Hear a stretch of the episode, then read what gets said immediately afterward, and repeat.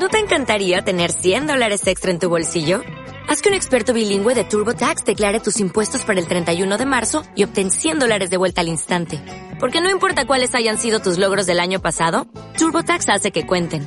Obtén 100 dólares de vuelta y tus impuestos con 100% de precisión. Solo con Intuit TurboTax. Debes declarar para el 31 de marzo. Crédito solo aplicable al costo de la presentación federal con TurboTax Full Service. Oferta sujeta a cambios o cancelación en cualquier momento.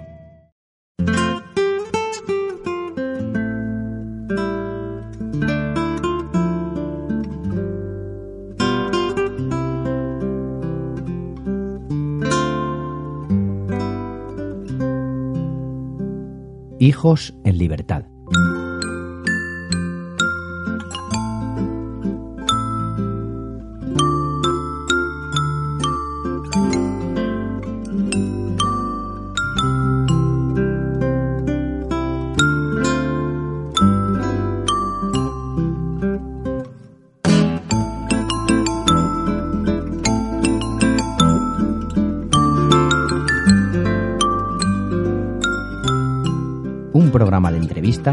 En el que damos voz a personas, proyectos y colectivos que trabajan en el ámbito de la crianza respetuosa, autorregulada y la educación alternativa y libre.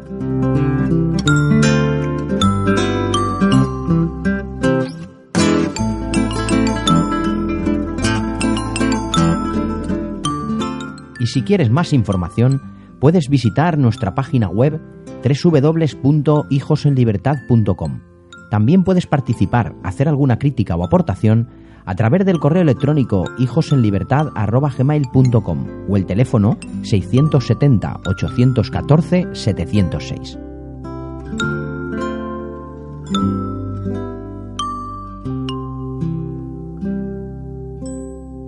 Bienvenidos y bienvenidas a una nueva edición de Hijos en Libertad. Hola, buenas tardes, María José. Buenas tardes, Miguel Ángel. Bien, pues el motivo de, de, charlar un rato contigo era para hablar sobre etnopediatría y un libro que has editado recientemente que se llama así, Etnopediatría, Infancia, Biología y Cultura. Eh, un libro muy interesante que, que recomendamos desde aquí, que todo el mundo que pueda lo lea y que tiene detrás un trabajo inmenso. Entonces, eh, por centrar un poco el tema, porque el, el, nombre ya sugiere cosas, pero no estamos acostumbrados a este tipo de términos, pues si quieres coméntanos un poco cuál es tu trabajo y qué es eso de la etnopediatría. Pues claro que sí. Mira, Miguel Ángel, la etnopediatría en realidad, eh, bueno, es una disciplina desconocida en España, pero en Estados Unidos lleva investigándose en distintas universidades más de 20 años. No es mucho en términos científicos, es una ciencia relativamente nueva, pero ya va sentando ciertas bases y hay publicaciones y hay un exhaustivo trabajo detrás. La etnopediatría básicamente mmm, consiste en analizar las formas de crianza eh, infantil en diferentes lugares del mundo. Etno significa eso, grupos humanos, y pediatría, formas de atención y cuidado. Eh, etnopediatría en el fondo es, un, es un, una palabra que tiene que ver más con el concepto anglosajón de pediatría, no exactamente o exclusivamente basado en, la salud y en la enfermedad, sino en técnicas de cuidado, lo que podría ser antiguamente considerado puericultura, ¿no? En realidad analiza, pues, cómo en diferentes partes del mundo eh, se nace, se cría, se alimenta a los niños, cómo duermen, eh, cómo se les trata, cómo es incluso la educación, la forma de enseñarles las cosas, hasta los procesos de aprendizaje, ¿no? Cómo se producen, eh, en fin, todo eso. Es, una, es realmente muy amplio porque abarcaría en realidad desde el embarazo, fíjate, hasta la adolescencia, ¿no? Pero, pero eso es en general. Eh, es, es muy, por lo tanto, es muy amplio, excesivamente amplio para para, para poder resumirlo mucho y, y por eso pues en el libro, claro, está lo que tú decías, un trabajo de muchos años detrás. Yo realicé una tesis doctoral sobre este tema, mmm, presenté en el año 2012, ya llevaba previamente como cinco años de trabajo y desde entonces he seguido leyendo todo lo que se publica en inglés en, estas universidades estadounidenses eh, donde hay auténticos expertos sobre este tema. Y, y, bueno, realmente las neurociencias, la epigenética, un montón de cosas muy novedosas de los últimos años viene a confirmar lo que los etnopediatras llevan diciendo desde hace decenios, ¿no? Que las formas de criar en distintas sociedades tienen una influencia enorme en el desarrollo de los niños y en la salud y en la enfermedad, no solo de los niños, sino de los adultos que conforman el grupo e incluso en la forma de relacionarse de los distintos grupos humanos. El grado de violencia, por ejemplo, tiene mucho que ver con la infancia, ¿no? Em, en fin, más o menos, por resumir, algo así sería. Eh, en el libro abarcas, como bien dices, pues eh, desde, el, embarazo hasta prácticamente la adolescencia, relacionándolo con un montón de cosas de, de nuestra cultura y de, y de cómo somos como sociedad. Eh, aquí siempre surge la pregunta de qué fue primero, la gallina o el huevo, ¿no? O sea, vienes, vienes a reflejar que la cultura influye en la forma de criar y a la vez, como nos han criado así, conformamos una cultura. ¿Esto ha sido así desde siempre en sociedades de forma estanca o qué se, qué se viene observando? Pues, a ver, en realidad lo que parece estar claro es que la forma de criar muestra la estructura de una sociedad. O sea, la forma de criar es una consecuencia, en el fondo, del objetivo de ese grupo humano. Aquellas sociedades que a lo largo de la historia mm, buscaban individuos más violentos porque la forma de relacionarse y de conseguir éxito, éxito desde el punto de vista antropológico, ¿no? Eh, conseguir eh, ocupar un espacio mm, y cuando era de forma violenta, echando a otros, por ejemplo, para adquirir esos recursos del medio, eh, en esos casos, claro, la infancia era una infancia que se caracterizaba por una dureza extrema, ¿no? No se fomentaba el apego en absoluto y lo que se buscaba era que los individuos que sobrevivían, aquellos niños que sobrevivían, fueran los, los, más duros, los, los miembros más duros de esa generación. Por ejemplo, pues sería el caso de Esparta, ¿no?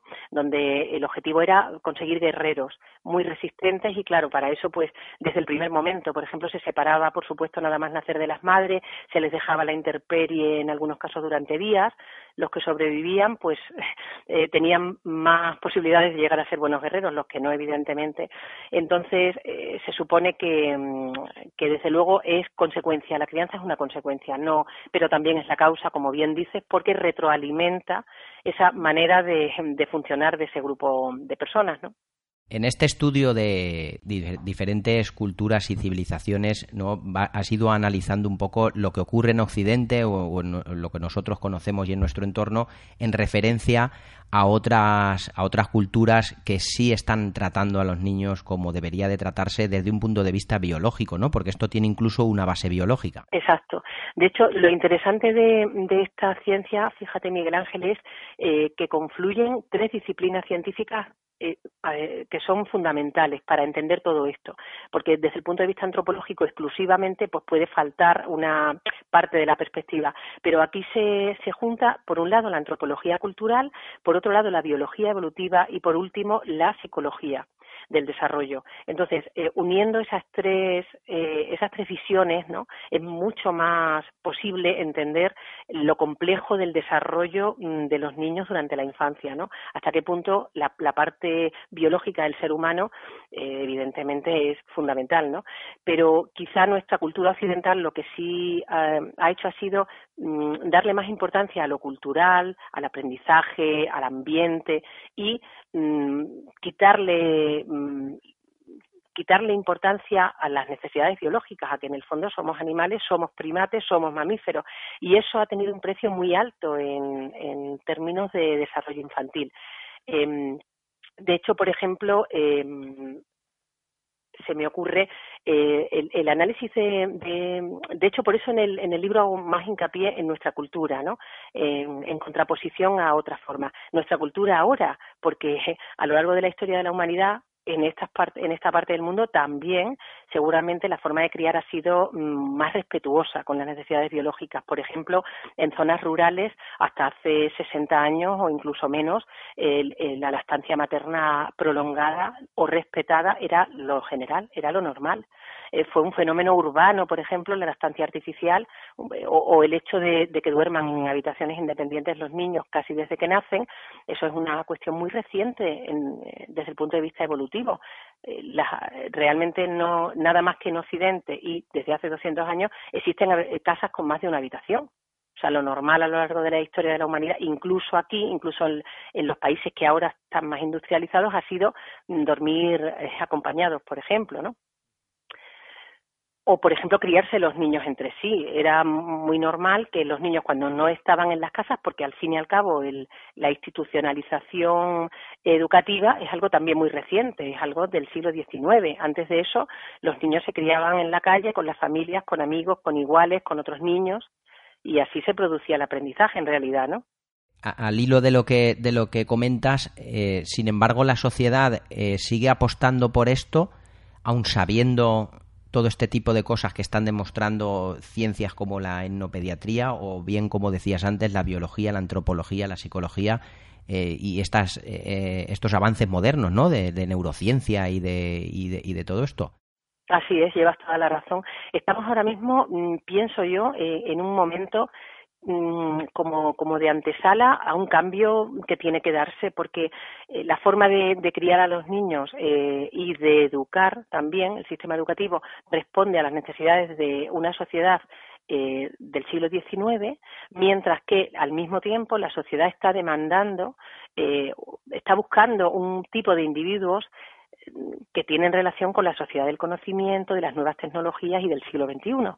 O sea, eh, por ejemplo, eh, si, si el, sistema educativo nos enseña eh, que la memoria es lo más importante, el conocimiento es siempre igual, uniforme, todos los niños tienen que aprender lo mismo en el mismo momento, también en la universidad, y cuando tú eh, imagínate, lo has hecho todo perfecto según el sistema educativo y tienes un expediente bárbaro, llegas a una empresa y te dicen, sí, sí, muy bien, el expediente, las notas muy bien, pero en realidad nosotros lo que necesitamos es alguien que tenga capacidad de innovación, de liderar, mm, de sentido crítico, capacidad de, resolución de problemas y todo eso no, no, estaba en los apuntes de lo que hemos estudiado en ningún momento, porque lo que nos han enseñado es más bien obediencia, uniformidad, eh, respeto a la autoridad, jerarquía, con lo cual efectivamente ahora mismo estamos en un momento como, como de cambio en el que tiene que adecuarse una cosa a la otra. No puede ser que sigamos, criando como hace un siglo cuando la sociedad no tiene nada que ver, ¿no? Es completamente diferente. Entonces, ese desajuste está haciendo yo creo también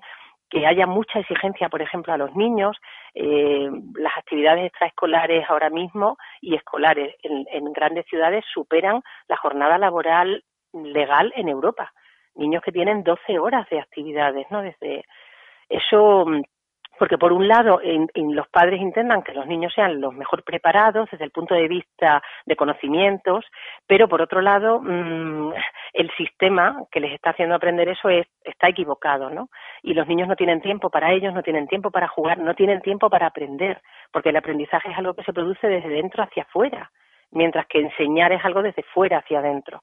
Y mm, está claro, y eso también lo han demostrado las nuevas ciencias, que el aprendizaje, realmente el aprendizaje significativo tiene que ser vivencial, tiene que poner en, en relación también a las emociones, y todo eso pues está todavía siendo ignorado en el sistema educativo que conocemos, ¿no?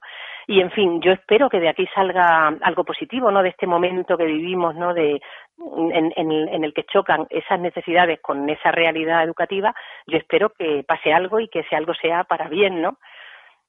para tener en cuenta realmente nuestras necesidades biológicas, emocionales, psicológicas y la importancia Mm, brutal que tiene la infancia ¿no? en, en, el, el desarrollo de, de, los seres humanos. Eh, si quieres, por seguir un poco la línea un poco de lo que sería la evolución del, ser humano, ¿no? empezando en el, embarazo y en el parto, eh, aquí ya eh, nos encontramos con un, con un grave problema, ¿no? en referencia a otras culturas en las que eso sí que se está produciendo de una forma mucho más natural las consecuencias son graves, el sistema sanitario acude en un momento determinado por medidas higiénicas y por mejorar un poco la calidad y acaba estropeándolo todo, ¿no? Por decirlo de alguna manera así un poco bestia, pero cuando uno lee este tipo de estudios da esa impresión, ¿no?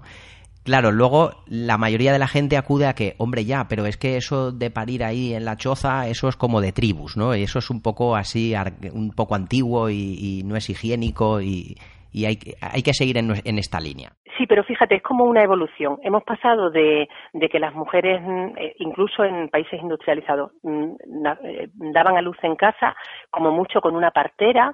Eh, hemos pasado al absoluto control y medicalización de los procesos vitales, incluido en ello el nacimiento, ¿no? Eh, es cierto, y ha habido un grado de intervencionismo brutal, exagerado, que de hecho la propia Organización Mundial de la Salud lleva desde 1984, nada menos, abogando porque, porque el, índice de cesáreas era muy alto, el, número de intervenciones, y de hecho ahora estamos llegando a, lo contrario, bueno, a lo contrario no exactamente, pero bueno, a una suavización de eso. Ahora mismo los protocolos que están en vigor en los hospitales españoles mm, desde 2007 eh, lo que lo que plantean es el respeto por el proceso de parto normal cuando no existe un riesgo, cuando no hay unas patologías, cuando no hay ningún motivo, hay que dejar que la fisiología haga su trabajo e intervenir lo mínimo posible. Esa es la tendencia. Ahora bien, una cosa es eh, los protocolos y la teoría y otra cosa es que los, los profesionales formados en un grado de intervencionismo tan alto y, en, y también en la sensación de que tienen que hacer lo máximo posible eso por un lado, o sea, que lo hacen, yo pienso, con la mejor intención, ¿no? Aunque, aunque el, resultado sea negativo, ¿no? Por un lado, esos profesionales que la formación que han tenido es otra y por tanto siguen utilizando la misma manera de funcionar y por otra, también las propias familias y las propias mujeres parturientas que muchas veces piden también cesáreas eh, porque no son conscientes de las consecuencias que eso tiene, porque estamos en la era de la información absoluta y sin embargo la información sigue siendo parcial. Y, y sigue seguimos teniendo tanta, quizá demasiada, que el problema es cribar esa información y saber qué es mm, realmente fiable y qué no lo es, ¿no? Entonces, mm, al fin y al cabo, el parto intervenido y, en un hospital y con, toda la tecnología en juego, eh, no deja de dar una sensación de control y eso mm, en nuestra sociedad es muy importante, el control, controlar todo. Eh, en el fondo, claro, es que culturalmente tenemos tan arraigado, ¿no? Esa necesidad de controlarlo todo, todos los procesos, que está un poco en contra de esta, de esta corriente que en el fondo es retomar lo que ha sido lo normal en, en nuestra especie de respetar, respetar los procesos fisiológicos, ¿no? Porque real, realmente hay que reconocer que la naturaleza es sabia. En la naturaleza no existe nada por casualidad. Si, si, si, si la naturaleza y la evolución humana ha elegido esta, por ejemplo, que los niños que lloran sean los, los, los que más se favorece genéticamente, eso es porque ha sido evolutivamente eh, un factor de supervivencia, ha sido algo que nos ha permitido adaptarnos y sobrevivir. Lo que ocurre es que ahora nuestras circunstancias han cambiado, pero la biología humana es idéntica. Los niños humanos son igualitos que hace eh, 50.000 años, pero todo lo que tenemos alrededor es muy diferente. Entonces, pretendemos darle mucha tecnología incluso durante la infancia a los niños desde que nacen con los aparatos más sofisticados de, de cámaras que les vigilan para protegerlos, pero el niño eso no, no lo nota. Él lo que siente es que no está con su madre, que es exactamente lo que necesita y para lo que ha sido diseñado, y por lo tanto siente que, es peligroso. Y entonces llora reclamando eso, que es lo que hace que él vuelva a sentirse seguro, ¿no? Y nos empeñamos, nos empeñamos también en, tapar con dinero y con, todo lo que se puede pagar y con cosas materiales eh, necesidades de presencia, ¿no? De estar ahí y de darles lo que, lo que biológicamente necesitamos, ¿no? Sí, luego una vez, una vez nacen las criaturas, sin profundizar mucho en una parte que sería muy interesante también, que sería esa parte más de psicología relacionada con la biología, eh, viene el tema de la alimentación y del sueño y aquí, una vez más, eh, volvemos a poner las trabas, ¿no? Porque se promociona un montón el tema de la lactancia materna, no siempre desde las instituciones, con lo cual esto ya es una pega, pero además luego imponemos eh, ya por una necesidad vital, porque las personas tienen que trabajar para comer, y eh, imponemos a las madres a que a los cuatro o seis meses se incorporen al trabajo muchas veces con jornadas draconianas de 10 y 12 horas, donde es casi imposible mantener una lactancia materna completamente. Em, yo creo, sinceramente, que en todo esto las madres, también los padres, pero sobre todo las madres y los bebés, eh, realmente son unos supervivientes de un sistema mm, que niega por completo algo tan tan básico y tan de primera necesidad porque eh, eh, de hecho es una cuestión de salud pública la alimentación infantil y, y las enfermedades la infancia debería ser eh, una de las primeras razones de lucha de cualquier gobierno eh, como promoción de la salud, como prevención de la salud.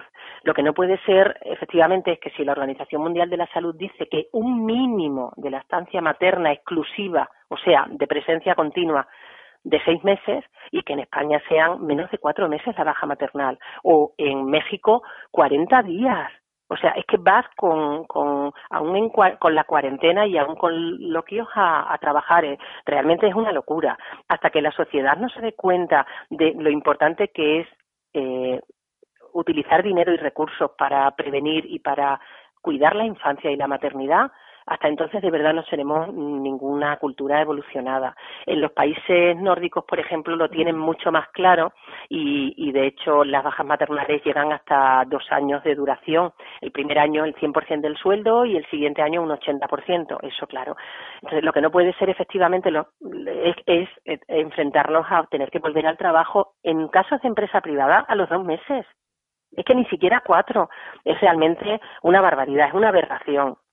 Y claro, el precio lo estamos pagando, un montón de alergias, un montón de problemas de trastornos de alimentación, de trastornos de conducta, de enfermedades, de, medicación, de, pero es que claro estamos obligando a, a, niños que inmaduros por completo que ese es el gran problema de nuestra especie el nacer antes de tiempo por causas biológicas a enfrentarse a, una separación que deprime su sistema inmunológico y por tanto les expone a un montón de enfermedades y encima a compartir espacio con otros niños con otro montón de enfermedades, bacterias y virus que a su vez tienen sus sistemas inmunológicos deprimidos. Con lo cual, es una verdadera barbaridad. ¿Qué ocurre? Que la gente no está teniendo muchos hijos. Eso está redundando en la natalidad y en muchas otras cuestiones.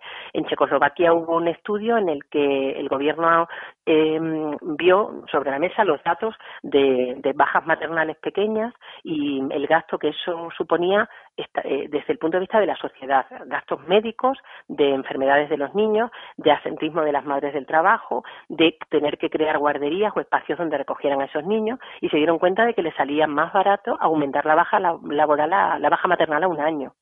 De manera que, que, yo creo que en eso se equivocan mucho los países que, que siguen sin darse cuenta de la importancia de ese, de ese, de ese periodo inicial, ¿no? Que sienta las bases para la salud futura.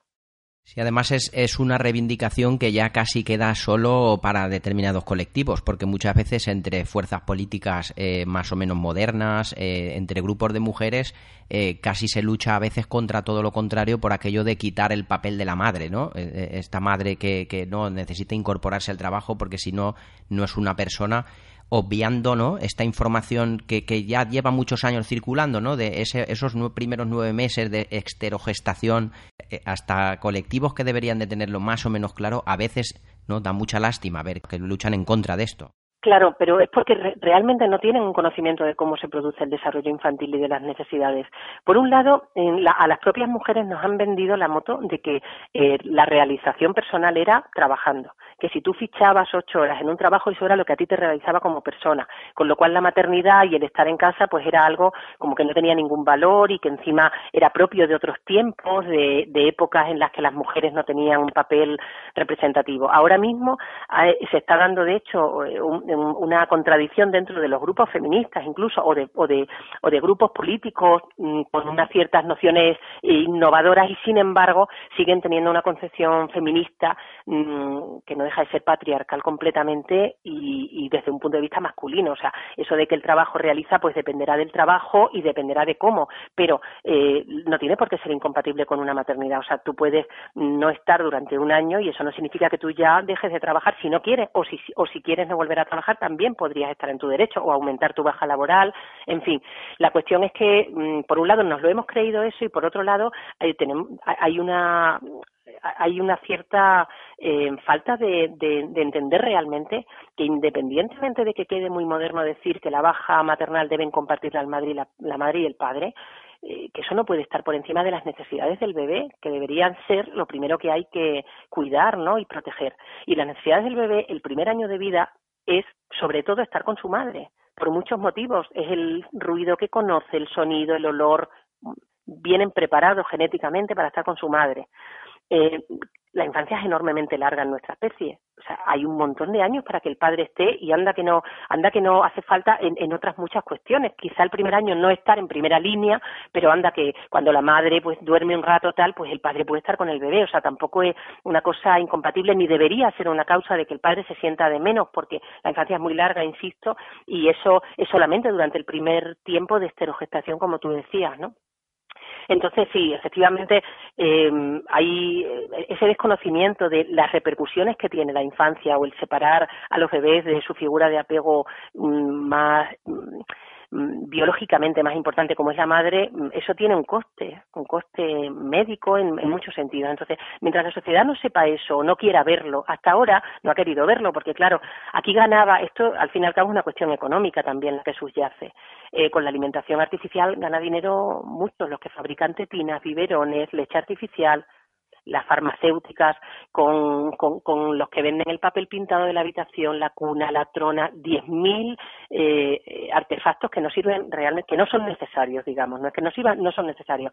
Cuando lo único que necesita un bebé realmente es la figura de su madre ese primer año pero eso es gratis, nadie gana con eso, con lo cual, claro, eh, a largo plazo sí se gana, pero a corto plazo no. Y esta sociedad nuestra eh, tiene que ver el coste, beneficios, coste y tal a corto plazo, si no, pues no, no les interesa, ¿no? Y prevenir siempre es mm, menos caro a la larga, pero, pero tienes que invertir de entrada y eso nadie está dispuesto, ¿no? Y desde luego no están dispuestos todos los que pierden dinero, mm, si realmente se sabe esto, ¿no? Sí, además, eh, conforme estás contando esto, me está viniendo una idea que, es repetitiva, ¿no? Cuando, cuando se habla de este tipo de cosas y es que casi siempre en el discurso eh, se saca eh, una, una cuestión muy importante, que es que criar ya es un trabajo. Entonces, por tanto, por tanto, como sociedad debería de estar remunerado ya que estamos en una sociedad que se basa en el dinero, no estamos en una sociedad primitiva tribal.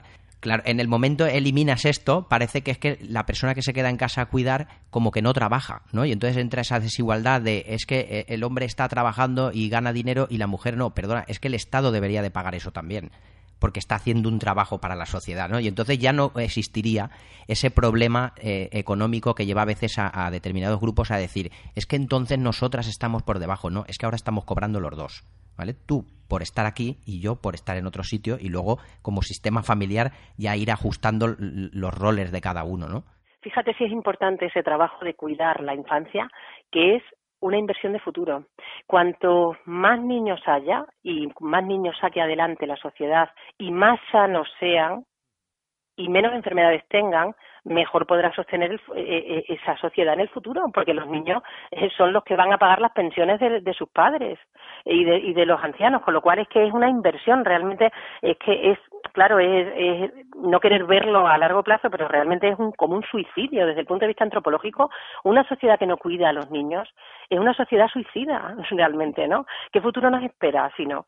Eso por un lado, y luego, por otro, el hecho de que de que la eh, invertir en la, en la infancia realmente es algo que, que, que conecta con nosotros mismos y repercute en un montón de cuestiones, incluso económicas, como hemos dicho antes, con lo cual eh, eso es lo que, lo que habría que empezar, ¿no? A, extender eh, realmente este conocimiento y lo que la ciencia está demostrando, que efectivamente esto es así, ¿no? Es la única forma de, solucionar todo esto porque la epidemia de enfermedades, hoy he leído un informe que de verdad me ha puesto los pelos de punta.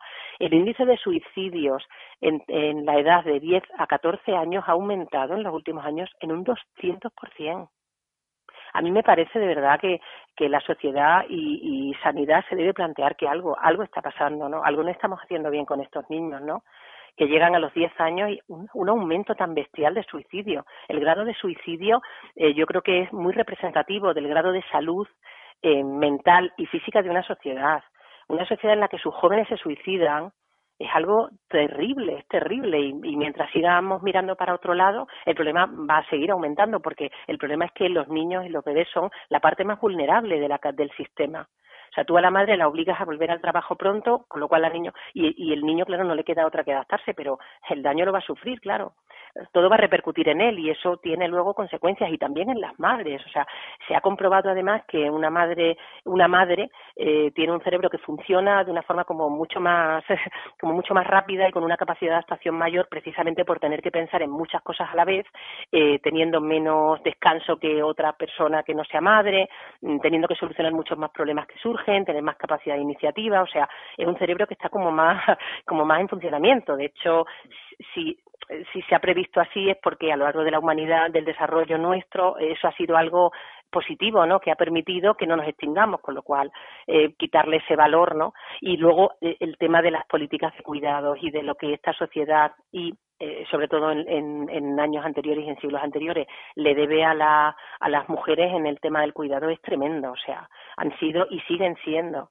las responsables máximas del cuidado de los niños, del cuidado de los mayores, de los padres de la familia, de los abuelos, cuando enferman, eso cuando pueden permitírselo, porque los trabajos se lo permitan, ¿no? Son también las que siguen cuidando. Entonces, esa, esa parte de cuidado que nos ha permitido avanzar y que nos ha permitido mm, seguir existiendo, pues es tremenda, ¿no? Ya ha llegado el momento, desde luego, de que se reconozca y es una cuestión política, además, totalmente. Eh, aquí toca eh, meter un tema que no viene en el libro, pero que seguramente tú tengas también una, una opinión. Ya para rizar el rizo dentro de, esta sociedad que lo capitaliza todo, eh, ahora nos aparecen con el invento de los vientres de alquiler. Pues mira, he tenido durante mucho tiempo una me ha resultado complicado porque por un lado conozco mm, amistades que, que, serían unos padres extraordinarios, eh, parejas homosexuales que, que además creo que, que, pueden ser unos padres formidables, de verdad que sí, y intentaba entender su postura, pero mm, lo siento mucho, eh, alguien tiene de verdad que decir lo que la realidad de todo esto y alguien tiene que dar voz a los que no la tienen, que son los bebés no puede ser lo mismo. Eh, un bebé necesita, necesita, insisto, no es que es preferible, es que lo necesita. Se ha demostrado que no es solamente que el maltrato influya en la forma cerebral y en el desarrollo cerebral incluso, no, incluso la ausencia de un apego seguro, de un apego realmente adecuado, también hace que algunas zonas cerebrales no se activen, no se desarrollen. Entonces, negar a un niño por gusto, por decisión adulta, negarle a un niño la posibilidad de, tener una madre, lo siento, pero es que no puedo, no puedo olvidarme de las necesidades de ese niño. Entonces, desde el punto de vista, e, es que moralmente no puedo, no puedo decir otra cosa. Puedo entender casos particulares, puedo entender el deseo de unos padres, pero lo siento, creo que hay otras formas de ser padres tan lícitas o incluso mucho más y desde luego más morales que esa, como es la adopción, hay muchos niños que realmente ya no tienen una madre o un padre por el motivo que sea. Esos niños se merecen una oportunidad. Esa no puedo, de verdad, desde el punto de vista científico y desde el punto de vista como persona y como madre, no puedo eh, no puedo tener otra postura ante, ante ante esa situación de los vientres de alquiler que, que no estar a favor no, no puedo estar a favor de algo que sé las secuelas que tiene en el desarrollo de un niño no puedo, me parece que, no, no, no tenemos derecho. Éticamente es algo que espero además que, que la sociedad se plantee y el comité de ética, de bioética, esté analizando todo esto, porque realmente eh, las, las secuelas que puede tener eso en esos niños el día de mañana, pues son inciertas, pero desde luego es abocarlos a un montón de, de, de riesgo de, de, desarrollar un montón de problemas o como mínimo de no tener lo que lo que debería tener lo que todos los niños se merecen no Claro, es que eh, ante esto, eh, luego, esto es una cosa que suma, ¿no? Que, va sumando a, todo lo que ya, lo que vas analizando en el libro, ¿no? De cómo eh, nuestra cultura va en contra de, esa biología, de eso que espera el niño para lo que está programado, para lo que ha venido aquí, ¿no? Y, y nosotros no hacemos más que sumar, pero luego nos lamentamos, ¿no? Cuando acabamos viendo en, en televisión los desastres entre, entre las personas, los atentados, las guerras, eh, pero no queremos ver más allá. O sea, cuando nos lo ponen delante parece que nos negamos a, mirar, ¿no? Eh, de hecho, e, es así, o sea, la violencia se aprende. La violencia no es algo innato, no es algo genético, no, nada en nuestro cerebro nos lleva a la violencia. La violencia es algo que, que se aprende y que desde luego se aprende en la infancia. Eh, con, lo cual yo, excepto casos a lo mejor de, patologías de, un problema cerebral, ¿no? Mm, de ausencia de empatía o tal, de alguna lesión cerebral, en ese caso, eh, no. Pero en el resto de los casos de personas sanas, normales, eh, si alguien es violento es porque lo ha aprendido y de hecho em, parece un tópico, pero es cierto. O sea, ha habido em, eh, investigaciones que han demostrado que todos los grandes genocidas de la historia humana han tenido unas infancias violentas y desde luego de ausencia de afecto, de cariño, de apego y de, y de complacer las necesidades, de satisfacer las necesidades mm, de, de cualquier niño, ¿no? Y en esos casos, por eso la empatía, evidentemente, nacemos con empatía, sí, pero si cortamos esa vía, eso ya luego, eh, cinco años después, es muy difícil volver a ser empático. Aún así, hay algunos individuos que en el peor de los casos y con un maltrato físico, psicológico y de todo tipo y una ausencia y deprivación mm, emocional, aún así hay niños y hay personas que, maduran y se convierten en adultos estables emocionalmente, con, con, esta circunstancia tan curiosa que los psicólogos llaman resiliencia, ¿no? Pero, pero eso es una adaptación a un entorno hostil completamente y eh, unos cuantos individuos, muy pocos, mm, consiguen ese resultado, pero la gran mayoría se quedan en el camino con un montón de problemas de, de, de distinto tipo, ¿no?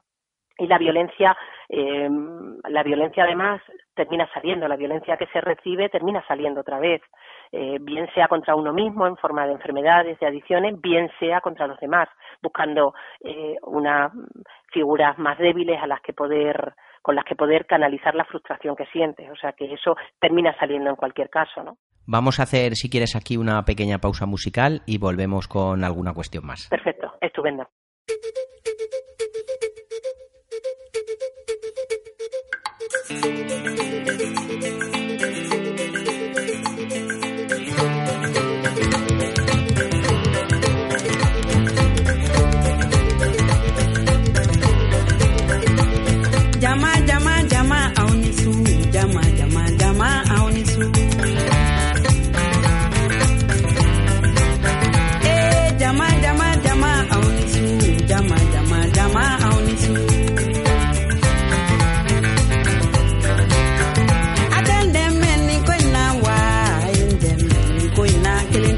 Thank you.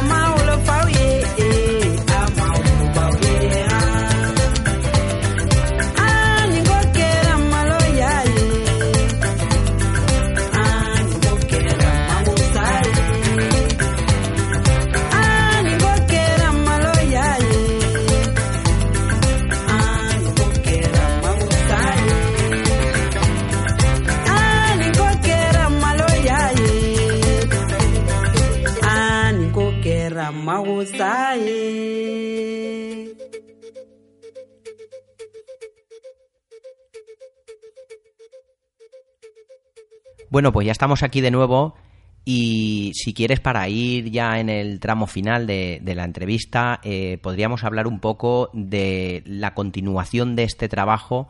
Eh, en tu caso, eh, ¿te planteas avanzar con algún tema, profundizar en alguna de las cosas que has visto en este estudio? Pues la verdad es que sí, siempre yo creo que este tema va a ser el tema de mi vida porque realmente le dedico mucho tiempo y es algo que me, me parece tan importante que es una cuestión moral para mí, ¿no? Colaborar con mi pequeña contribución a, difundir la importancia de todo esto. Pues sí, mira, eh, últimamente han surgido nuevos proyectos. Yo estoy trabajando en un grupo de investigación de la Universidad de Extremadura que se llama GESA, Grupo de Estudios Sociales Aplicados, y una de las líneas de investigación que hay en nuestro grupo de investigación es justamente sobre maternidad e infancia. Em, esa línea de investigación siempre está abierta y, continuamos trabajando, pero además ahora últimamente han surgido nuevos vínculos con, con otras asociaciones y con y, instituciones distintas, como por ejemplo el Consejo Internacional de Protección a la Infancia, que, bueno va a ser un congreso y que va a pasar por la ciudad donde yo vivo y en la que también voy a, contribuir con una charla sobre todos estos temas y, formo parte del Consejo Asesor del Consejo de Asesores Europeos. Hay muchos investigadores de distintos países y una de ellas también estoy yo, con lo cual esa línea siempre va a seguir abierta.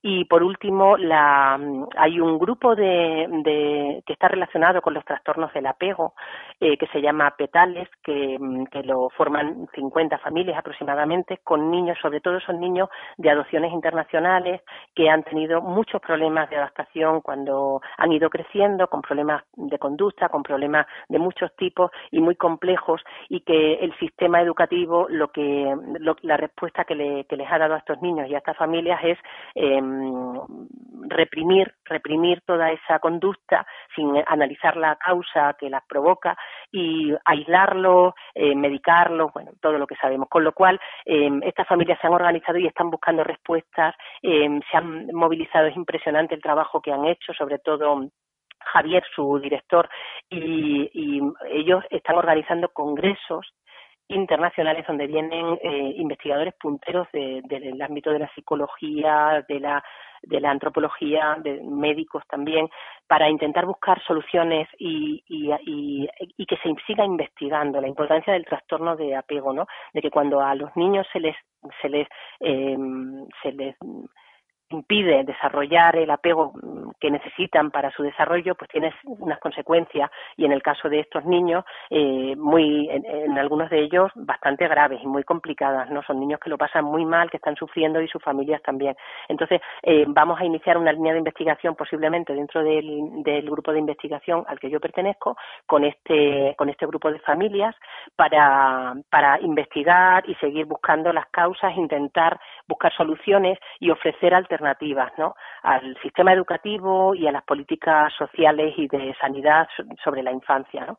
Entonces, bueno, desde luego esto no deja claro, desgraciadamente el, índice de, enfermedades y de trastornos que tienen los niños en nuestra sociedad nos obliga a seguir por este camino ¿no? y, a, y a seguir luchando para que poco a poco pues la sociedad entera eh, se dé cuenta ¿no? y empiece de verdad a invertir en proteger la parte más importante y más vulnerable de la vida de una sociedad que es que son sus niños. Sí, es que además, eh, al hilo de lo que estás diciendo de, este grupo de trabajo que comentas, que me parece súper interesante, los que trabajamos en el aula con, adolescentes, sobre todo, percibimos ¿no? E, ese cambio que ha habido en los últimos años. Eh, te encuentras con grupos en los que prácticamente el 75%, incluso a veces más, están medicalizados, tratados contra enfermedades, eh, supuestas enfermedades muchas veces, y con un estigma, pero prácticamente desde que tienen 7, 8 años. Es que es tremendo, es tremendo. Fíjate, un 75%, me parece increíble esa cifra.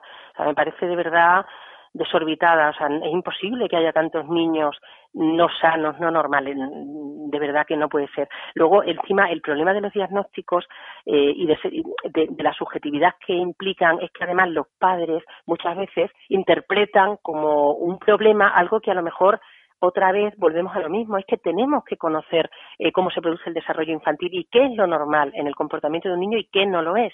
Entonces, eh, interpretar eh, como anormal algo que posiblemente sea un niño más movido, un niño que necesita más actividad física, que lo ha habido a lo, largo de la historia siempre. Lo que pasa es que nuestra generación, por ejemplo, mm, por las tardes las teníamos libres y nos hemos y hemos jugado en la calle y nos hemos subido a los árboles y nos hemos y nos hemos cansado y nos hemos y hemos canalizado toda esa energía. Pero ahora los niños que son un poco así, que necesitan más actividad, esos niños, en lugar de darles la posibilidad de que, de que saquen esa actividad, lo que hacemos es seguir regulándoles y seguir, incluso cuando tienen actividades extraescolares de supuesto juego, es juego intervenido, es juego dirigido por adultos. Entonces, claro, esos niños vuelven a casa por la noche sin haber eh, desarrollado todo su potencial físico, de curiosidad, de explorar, de conocer, de aprender, en definitiva, ¿no? Eh, claro, eso eh, los padres van al médico y dicen que mi hijo no está sentado, no, no, no consigue centrarse, tal claro, el niño lleva a lo mejor eh, obligado a centrarse 10 horas, 8 horas, pues es que evidentemente casi no es sano, ¿no? Que, que lo haga. Pero el, el, médico, el médico se basa en la interpretación de los padres sobre el comportamiento, con lo cual imagínate, es otro problema añadido. Y desde luego lo que dices, esa estigmatización de un niño que tiene una etiqueta como una casa, que además los niños, eh, es tan importante cómo tratamos a los niños, primero la familia y luego sus compañeros y luego en el colegio y luego el resto de la familia, que los niños eh, terminan siendo como se ven reflejados en nosotros. Si nosotros hacemos sentir a un niño que no es capaz, el niño va a crecer sintiendo que no es capaz, creyéndoselo y actuando en consecuencia. Si le decimos a un niño que no tiene capacidad de, concentración y desde pequeño ha oído eso, eh, su percepción de sí mismo ya está sesgada. Entonces, es tan peligroso eso, ¿no? Cuando los niños todos tienen el mayor potencial del mundo, tienen todas las posibilidades, seguirán las que sean y, se canalizarán las que las que decidan ellos o su desarrollo, pero no las que los adultos les impongamos o les cortemos, ¿no? O así debería ser. Sí, sí, te, daba el dato porque es curioso que, el sistema educativo además los agrupa. Por eso te decía lo de que, hay determinados grupos en los que te puedes encontrar con un, con un porcentaje tan alto. Porque va los va además eliminando del sistema, ¿no? de manera que al final los juntemos a todos y los pongamos en, en un grupo, en un aula y les hagamos marchar por un camino que no es el correcto, evidentemente. Madre mía, eso es, aún, aún, más tremendo todavía, desde luego. Sí, sí. Sí, porque se empieza a sufrir ya casi una exclusión social eh, eh, en una infancia y en una adolescencia, ¿no? Que no toca. Ya bastante tiene, ya bastante tiene el que el que elimina el sistema en una edad adulta con 40, 50 años que quizás tenga más recursos para poder responder a esa exclusión, pero desde luego con esas edades es muy difícil y más para un adolescente. No, no me quiero imaginar un adolescente que, la necesidad máxima que tienen es ser iguales, pasar desapercibidos, ser exactamente igual que los demás, ¿no? No quieren ser diferentes. Para que te encuentres un adolescente que viste de otra manera, te encuentras cien mil que van todos calcados. A mí me cuesta reconocer a mi hijo cuando está con sus amigos. Tengo que descartarle por las zapatillas o por, o por la camiseta. Reconocer la camiseta porque tienen la misma forma de andar, el mismo corte de pelo, la misma hechura física. O sea, ellos lo que quieren es eh, volverse transparentes y ser como todos, con lo cual un chaval que a esa edad ya tiene una, una etiqueta y ya está catalogado y separado y excluido y agrupado con otros diferentes es tremendo, vamos, es tremendo. Desde luego, yo no sé qué va a pasar de esto, pero mi sensación es que lejos de mejorar, eh, está empeorando y está aumentando cada vez más, cada vez hay más diagnósticos, más medicación, en edades además, en, cerebros en, formación y en, y en crecimiento. Y no sabemos las secuelas que puede tener una medicación química eh, en ese momento, en un momento de desarrollo cerebral como ese, por ejemplo, ¿no? inmunológico. En fin, a mí la verdad es que me, me parece que debería asustarnos mucho todo esto y deberíamos plantearnos de dónde viene esto y ir al origen, ¿no? Al origen todo, las, las instituciones educativas, las familias, los pediatras, todos. O sea, creo que es una labor y por eso, por eso creo que hay que seguir, desde luego, trabajando en esta dirección, porque desgraciadamente sigue siendo muy necesario y parece, todo parece apuntar a que en los próximos años va a serlo incluso más. Bueno, aunque el panorama no sea el mejor del mundo, sí que es cierto que, por ejemplo, al, leer tu libro, algo que se destaca es la cantidad de referencias ¿no? A, investigaciones y a gente que está trabajando en este sentido, y igual ocurre en otros campos, ¿no? como la psicología o la biología evolutiva que decías.